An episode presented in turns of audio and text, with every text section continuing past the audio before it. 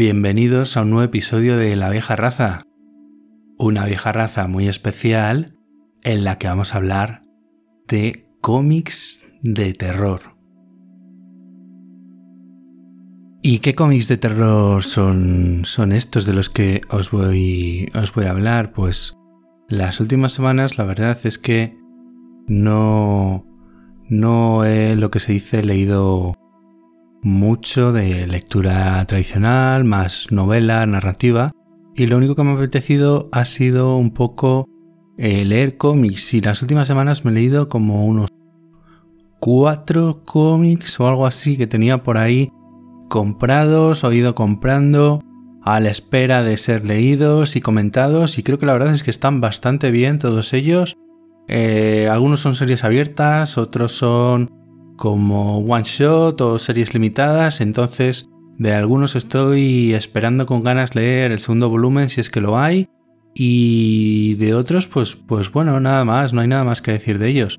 Eh, os voy a comentar sobre algunos que son novedades y otros no tanto, que ya tienen algún tiempo más, pero como siempre, pues yo me voy poniendo al día de lecturas, de cómics, pues a medida que me los voy encontrando o me los van recomendando, o voy viendo un autor que me guste y me dicen, ah, sí, pues si este te ha gustado, este otro autor tiene esta otra serie que seguramente también te va a gustar. Así que vamos a pasar a hablar de ellos.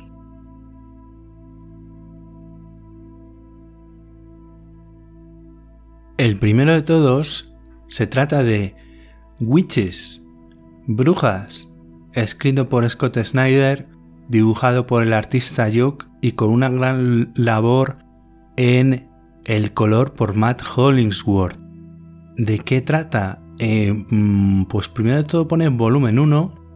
Está publicado por Image Comics, aquí en España en ECC, creo que en tapadura y tal. Yo tengo el trade paperback americano que me salió un poco más barato que la edición española. Y bueno, la verdad es que este cómic ya solo merece la pena por el dibujo de Jock y los colores de Matt Hollingsworth, que me parece que acompañan muy bien a la escena, dependiendo del tipo de escena que sea, tiene como una paleta de colores, porque está como eh, coloreado como con acuarela y luego tiene como manchas de color. La verdad es que el color es muy importante en, en este cómic y el dibujo no sé si hiperrealista de, de Jock, la verdad es que encaja muy bien, pero ya os digo, yo creo que el toque final de esta historia, lo más impactante aparte de la historia en sí, de la narrativa, es el color que nos sumerge muy bien en lo que nos quieren contar los autores. Pues ¿de qué trata? Bueno, pues es una historia de eso que se denomina eh, folk horror o horror rural que a mí tanto me está gustando últimamente, que son esas historias de terror ambientadas en un entorno rural que suelen tener eh, origen en ciertos mitos del paganismo, de ciertos mitos antiguos y a partir de ahí evolucionan cada una de una forma diferente y ya os digo que me, que me están encantando últimamente. Bueno, pues aquí trata de que en este en el bosque de esta de esta localidad que no recuerdo el nombre, lo buscamos.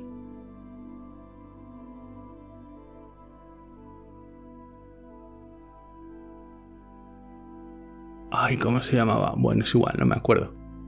La familia Rook, compuesta por el padre, la madre que está incapacitada y la chica adolescente, llevan un tiempo viviendo en ese nuevo lugar que se han tenido que cambiar, evidentemente, por un, un cambio en sus vidas normalmente.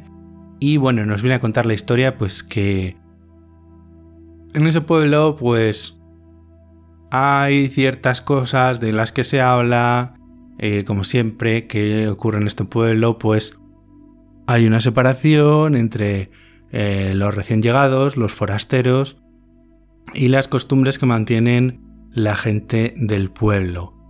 es una historia de brujas, pero no unas brujas como las que habéis visto o las que eh, son comunes en plan de una señora vieja que realiza pócimas y ungüentos y vive en su cabaña del bosque tétrica con eh, tarros de cristal en los que guarda diferentes cosas para hacer conjuros. No tiene nada que ver.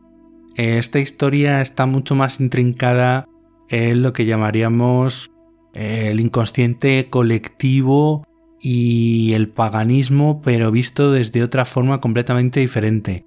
Aquí las brujas, más que personas, son entidades a las que le prometes algo para que te concedan favores, para que te den buena suerte en la vida, para que puedas conseguir cosas en la vida y eh, una frase que se suele decir en el cómic y que se te va a quedar grabada a fuego es eh, What is pledged is pledged, o sea, algo así como lo prometido es deuda, o sea, lo que se ha prometido a las brujas hay que cumplirlo, porque si no van a ir detrás de ti y te van a matar. Entonces, en medio de esto, vemos al mismo tiempo el juego de crecimiento del adolescente que se da cuenta que hay algo más de lo que le están contando, de lo que ve, de que el pueblo tiene otras cosas mucho más oscuras de las que no está segura si quiere formar parte o no. Y eh, luego está la familia, yo creo que el padre intuye algo aunque no se lo quiere creer del todo, la madre es un poco más ambigua, como veremos más adelante, y luego el resto del pueblo, diríamos así, está completamente entregado a estas prácticas, a estas antiguas costumbres y la verdad es que me, me ha sorprendido este cómic, me lo he pasado muy bien leyéndolo y ya os digo, el dibujo es realmente estupendo. No sé si la idea original de Snyder era la que luego vemos al final, porque la verdad es que se suele acusar a Scott Snyder como un guionista que tiene ideas muy buenas, pero luego no sabe terminar de rematarlas completamente. No sé si esta serie es una serie limitada y va a hacer más, porque ya os digo, tanto la edición española como la americana pone volumen 1. Entonces no sé si van a escribir más de estas witches, de estas brujas. A mí me ha gustado bastante. Eh, creo que son 5 o 6 números en el paperback que tengo yo y luego una historia corta de unas 8 páginas que eh, debía ser la historia que los autores eh, presentaron pues para dar luz verde a lo que es el, proyecto de, de, Witches. Lo podéis encontrar en EC. A mí me parecía un poco caro la edición, 25 euros. Mm, no tiene nada de los mismos extras que pueden venir en el paperback americano. Viene la edición española. Yo me la compré mucho más barata, me parecía mucho más asequible y ya que puedo leer en inglés, pues todo lo que encuentre en inglés que me parezca mucho más barato que la edición en español, lo voy a leer en inglés. De hecho, tengo otro más adelante del que os voy a hablar que también lo he comprado en inglés. Este sería Witches, Scott Snyder, Jock en el dibujo, Hollingsworth espectacular en el color. Editado en Image Comics, en EEC Comics en España.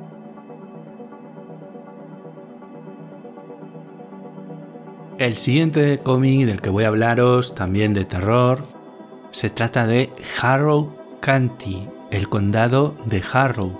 Y esto es una serie abierta que por lo que he visto tiene por lo menos 8 tomos, algún spin-off y no sé si es serie abierta o, ya con esos 8 tomos está terminada, pero yo no me había enterado que existía esta serie, la acabo de conocer y la verdad es que me ha gustado mucho. Voy a continuar leyéndola y me voy a hacer con el resto de volúmenes en cuanto pueda. Veo que aquí en la contraportada pues siempre vienen menciones de otros autores, lo que se llama un blurb en la industria, y pone que estuvo nominado al premio Eisner 2016 a la mejor serie nueva, y sabéis que los Eisner son como los Oscars del cómic de la industria americana. Está publicado originalmente en Dark Horse Comic y aquí en España nos lo ha traído Norma Editorial, que lo podéis encontrar en tomitos que tienen como 5 o 6 números. El primero creo que es el más largo y además es que viene segunda edición, o sea que este, este cómic ha tenido que, funcionar bastante bien. El guionista es Callum Van y el dibujante es Tyler Crook. eh, si lo geáis, que no os, eh, no os dejéis engañar por el supuesto dibujo más o menos un poco de cartoon, de un poco infantiloide del dibujante, porque es que la historia que cuenta, los matices que tiene, de nuevo aquí, los colores, como acuarelas, a veces carboncillos, eh, me parece espectacular. ¿Qué cuenta eh, eh, Harrow Canty? Bueno, pues primero de todo nos habla de una bruja a quien la gente del pueblo acaba colgando en un roble milenario cerca de la granja de... no me acuerdo cómo se llamaban. Vamos a ver.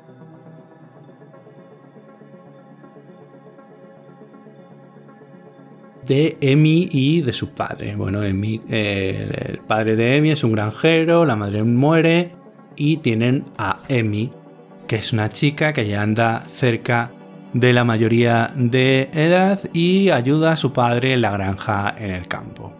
Y Emi empieza a tener una serie de pesadillas, de sueños un poco no sé si premonitorios, pero un poco horribles y todos ellos eh, suelen tener que ver con el roble que está en la propiedad de su padre y en la que hace años la gente del pueblo colgó a esa mujer por bruja y que juró que regresaría eh, y se vengaría pues en, la mejor tradición de los personajes malvados. Y bueno, Emi poco a poco se va dando cuenta de que están sucediendo cosas extrañas, la vaca de su padre pare un ternero que tiene seis patas y está enfermo, lo tienen que matar a medida que eh, se van aumentando los sueños que tiene ella y sobre todo que tiene un impulso por entrar en el bosque y una vez que lo hace pues allí lo que le ocurre, lo que descubre eh, es una historia igual de horror rural, centrada en el paganismo, con brujas, con fantasmas, con muertos que se levantan de sus tumbas, con un pueblo preocupado porque eh, la bruja que mataron hace años en su venganza haya podido volver de alguna forma a volver a atormentarlos y otros muchos sucesos sobrenaturales que ocurren en Harrow County, como os decía. Yo este cómic me lo he leído de una sentada, según la abrí y me lo, me lo terminé. Eso quiere decir que esta historia me ha enganchado un montón, me ha gustado mucho, ya os digo que creo que son 8 tomos, voy a seguir leyendo y además algún que otro spin-off. Muy bien narrado, muy bien contado por Calen Van, del que no había leído nada anteriormente. También me ha gustado bastante el dibujo, ya os digo, aparentemente sencillo, aparentemente infantil, pero que no es nada de eso de Tyler Crook. Está publicado por una editorial en España. Los tomos andan por, no sé si, 16 euros. Ya os digo, el primero tiene como 6 números, si no me equivoco, y luego tienen como 5, una cosa así. hay 8 y un spin-off, y yo voy a seguir la serie porque ya os digo que me ha encantado, me la ha devorado de una sentada, me ha gustado bastante y parece que todo esto del horror rural relacionado con el folk horror está, no sé si de moda, pero es de lo que más estoy leyendo últimamente.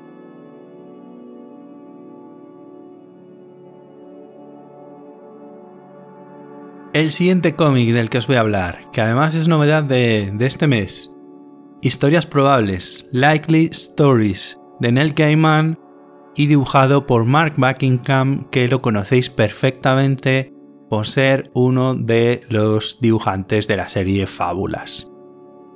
¿Qué es esto de Likely Stories, Historias Probables? Ah, está publicado en España por Planeta Comic. Yo he comprado la versión eh, en inglés, que es de, Dark Horse. Pues se trata de que, eh, no sé si Dark Horse, creo que, eh, creo que sí, porque tienen una biblioteca en el Gaiman, y lo que están haciendo es trasladar a cómic algunos de los relatos cortos de Gaiman. Aquí, con el vínculo de, que los une de un pub de Londres, cerca de Tottenham Court Road, pues nos cuenta cuatro historias fantásticas, de algún modo oscuras, terroríficas, en el mejor estilo del maestro Gaiman, que él solo sale, sabe hacer, eh, entroncando con eh, lo cotidiano y de ahí parte para contarte una historia del fantástico, pero utilizando elementos como pueden ser en las historias que se cuenta la gente que va a tomarse una copa o una pinta de cerveza a su pub favorito de Londres. Eh, viene en tapadura, creo que la edición española también viene en tapadura y nos cuenta sobre ese pub que está en Tottenham Court Road, que si no lo conocéis es una zona de Londres que está a continuación de Charing Cross, que es donde se encuentran todas las librerías más famosas, tiendas de instrumentos musicales de segunda mano y donde empiezan a estar los teatros donde se encuentran los musicales. Pues eh, al final de Charing Cross empiezan Tottenham Court Road en Londres. Y aquí nos habla de un viejo pub que además se encuentra en una segunda planta, hay que subir para ir al pub porque en el local de abajo hay una vieja tienda de discos y se pueden ver como los estandartes eh, indicando que es el pub y que está abierto. Eh, tenemos a Nora, que es la, no sabemos si la propietaria, pero sí la camarera principal, eh, y ahí nos vamos encontrando a varios de los parroquianos y como siempre pues nos van contando esta historia desde un punto de vista como si nosotros llegáramos caminando y entrábamos por primera vez al bar y nos fuéramos a tomar algo y nos encontramos por allí algunos de los habituales que siempre tienen alguna historia que contar.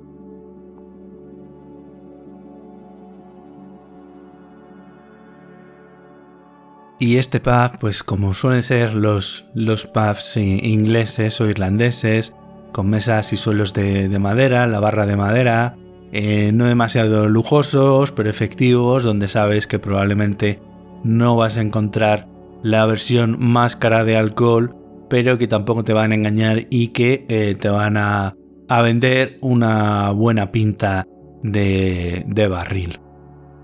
En este en este pub se dan cita, como os decía, un montón de gente que acude allí a aliviar sus penas, pero también a contar historias. Y una cosa que a hacer muy bien Neil Gaiman es contar historias de lo cotidiano y eh, que van eh, con el fantástico. Como por ejemplo ese hombre que no ha tenido sexo en mucho tiempo, pero que eh, se obsesiona con la masturbación y con que tiene una enfermedad venérea. Y a partir de, ese entonces se da cuenta de que es como si no sintiera su propio cuerpo eh, y mm, cuestiones de identidad que a mí me han dejado un poco loco. La verdad es que de todas las historias creo que esta es la que menos me ha gustado de todas. Luego tendríamos la de un chico, un adolescente, que empieza a obsesionarse con una modelo de la revista erótica Penthouse, que es Amanda. Y Amanda eh, tiene 19 años y se obsesiona con ella. De tal forma que vamos viendo cómo el personaje va avanzando en su vida, se marcha de su casa, empieza a tener sus primeros trabajos y sigue comprando Penthouse y sigue encontrándose con una modelo que se llama Amanda y que es exactamente igual que la que él había visto cuando tenía 16 o 17 años y a pesar de que algunos cambios, el pelo es un poco diferente, es la misma Amanda que dice que tiene 19 años y le sigue encantando y básicamente se obsesiona y poco menos que eh, se enamora de ella. Bueno, este chico pues tiene varias parejas y acaba encontrándose con que eh, sigue encontrando y comprando la revista Penthouse y sigue encontrando con el paso de los años una modelo que es exactamente igual que la que él veía y que se llama Amanda y que sigue diciendo que tiene 19 años. Esta es una de las historias más curiosas como entronca ese adolescente que compra revistas eróticas con una modelo y cómo parece el paso del tiempo también. Luego tenemos una historia de un vecino que se encuentra con una señora mayor, la típica señora mayor, encantadora, que te da comida cuando le sobra, que te regala dulces cuando los hace, porque siempre hace más cantidad para los vecinos y que realmente lo único que quiere es que de vez en cuando le lleves un poco de carne. La última historia sería la de unos chicos que visitando un lugar se encuentran con algo muy diferente. Hay una historia incluso dentro de esta historia que la verdad es que no quiero revelar demasiado. Pero bueno, la verdad es que para mí no es lo mejor de Gaiman. Mm, no creo que lo sea. O sea, esto simplemente debe ser algo en plan alimenticio. Eh, vamos a, publicar algunos de tus relatos cortos en forma de cómic y te vamos a poner a Mark Buckingham de guionista. Pues quién no, o de dibujante. Pues quién no diría que no. Pues Mark Buckingham es un dibujante estupendo. A mí me encantó durante su etapa de fábulas y la verdad es que me parece un artista genial eh, que le añade eh, bastante oscuridad a las historias que nos está contando Gaiman. ¿Qué, ¿Qué más os iba a decir? Que no se me quería que se me olvidara de estas historias, de estas historias probables en este path.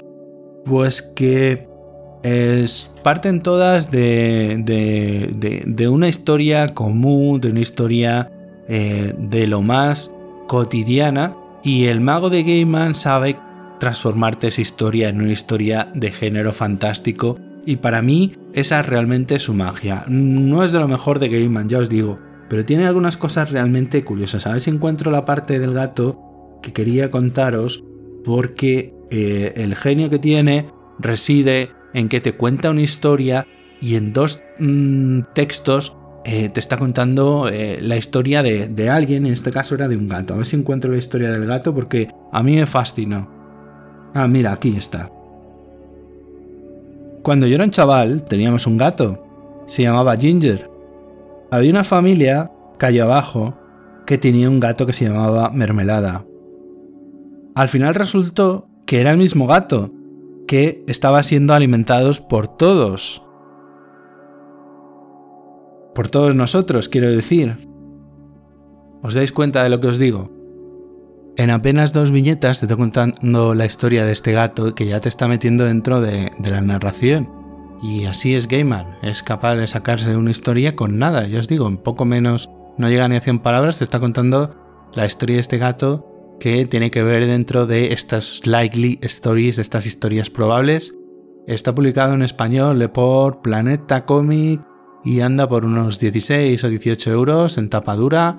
Ya sabéis, si sois fans de Neil Gaiman, el guionista de Sandman, eh, escritor de American Gods, Neverwhere, todas esas novelas de fantasía urbana mitológica que a mí me encantan, al igual que su serie de Sandman. Sin embargo, aquí en Likely Stories no está tan bien, pero también está recomendado. La verdad es que el dibujo de Mark Buckingham yo creo que incluso levanta un poco alguna de las historias que son un poquito más flojas.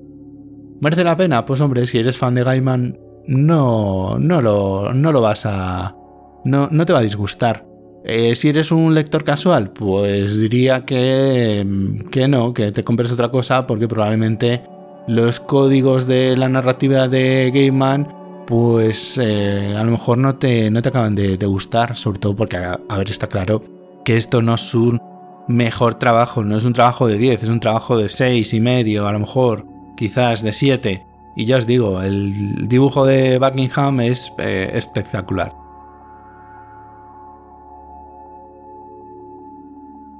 Por último, pero no por eso menos importante, o sea, last but not least, hay algo matando niños de James Tinion IV con dibujo de Werder de Ledera y color de Miquel Muerto, que debe ser un colorista español. Está publicado en España por Planeta Comic, original de Boom Studios en Estados Unidos, igual, es una serie de terror. Eh, hay dos volúmenes publicados en español, yo tengo ahora mismo el primero, y la verdad es que también me ha gustado bastante. ¿De qué trata Hay algo matando niños? En una localidad de, no me acuerdo si el estado de Illinois, Arker Park, Arkers Peak. En el corazón de los Estados Unidos, no nos dicen dónde, no sé si es inventado o es real, empiezan a desaparecer niños. Em, hay a un, uno, de los chavales eh, que, desaparece, acaba regresando a casa y eh, le acaban culpando de la desaparición de los otros chavales que acaban desapareciendo, pues tiene 13, 14 años. Y él mismo también se culpa porque no tiene claro lo que vio, eh, la policía más o menos lo culpa, toda la gente del pueblo más o menos le está echando la culpa de los niños que desaparecieron, de por qué él no está muerto, porque hay algunos que están apareciendo muertos, pero hay otros que, que no. Entonces, no se sabe qué ocurre con estos chicos, a pesar de que nadie se cree lo que dice Jimmy, de que hay una serie de, de monstruos, de criaturas extrañas. Eh, nadie cree lo que dice, todos creen que él es el responsable de la desaparición de los chicos, pero nadie consigue probarlo hasta ahora. Entonces llega una forastera al pueblo que se llama Erika, Erika Slaughter, Slaughter en inglés significa asesino, que parece tener muy claro qué es lo que está pasando y que cree a Jimmy en su relato de los acontecimientos. Es más, parece que viene de otros lugares en los que también ha ocurrido lo mismo y parece que está determinada a terminar con lo que sea que está matando a los niños. Y mientras, pues va teniendo pues, sus fricciones con las fuerzas de la policía local que no terminan de eh, creer lo que, lo que les está diciendo. Además, con la peculiaridad de que eh, Erika habla o se intercomunica con una especie de muñeco de felpa que parece ser un pulpo y que a mí me ha recordado un montón al personaje El trapo de los ojos bizcos del sol de Emilio Bueso. Otra de las cosas curiosas de este cómic es cómo utiliza el dibujante las viñetas porque hay veces que utiliza la doble página cuando quiere utilizar o un enfoque más panorámico, es decir, hay que leerlo todo de izquierda a derecha empezando en la parte izquierda de la página y siguiendo la parte derecha de la página y otra que hay que leerlo en formato vertical página a página por viñeta y eso ese enfoque va cambiando en función de lo que le interesa al, al dibujante. Si mostrarnos unas escenas más panorámicas con una mayor amplitud o darnos una sensación mucho más agobiante en las eh, eh, viñetas más verticales. Eso me ha gustado mucho, me he dado cuenta del detalle y la verdad es que creo que es muy curioso. La historia no es que me parezca muy original, pero me ha parecido bastante entretenida. Vamos, también me voy a hacer con el segundo volumen en cuanto, en cuanto pueda. Y creo que este eh, guionista tiene otra serie en curso, James Tinion Cuarto, que se llama La Casa del Lado del Lago o algo así, que están publicando por Em, por grapas y creo que hay dos o tres de ellas publicadas. Yo me voy a esperar al trade paperback del primer volumen que creo que sale en marzo porque esa también la quiero leer y este guionista me está llamando bastante la atención. Hay algo matando niños de James Tinion IV, Werther de Ledera y con color de Miquel Muerto, publicado por Planeta Comic. Os recuerdo que hay un segundo volumen, así que aquí va a terminar este La vieja raza especial de recomendaciones de los últimos cómics especializados en terror que he leído. No tengo mucho más que contaros. Nos vamos a ver en otro episodio de La vieja raza, a lo mejor con una reseña de un libro o con otra recomendación de contenido. Yo por aquí os espero. Muy buenas noches.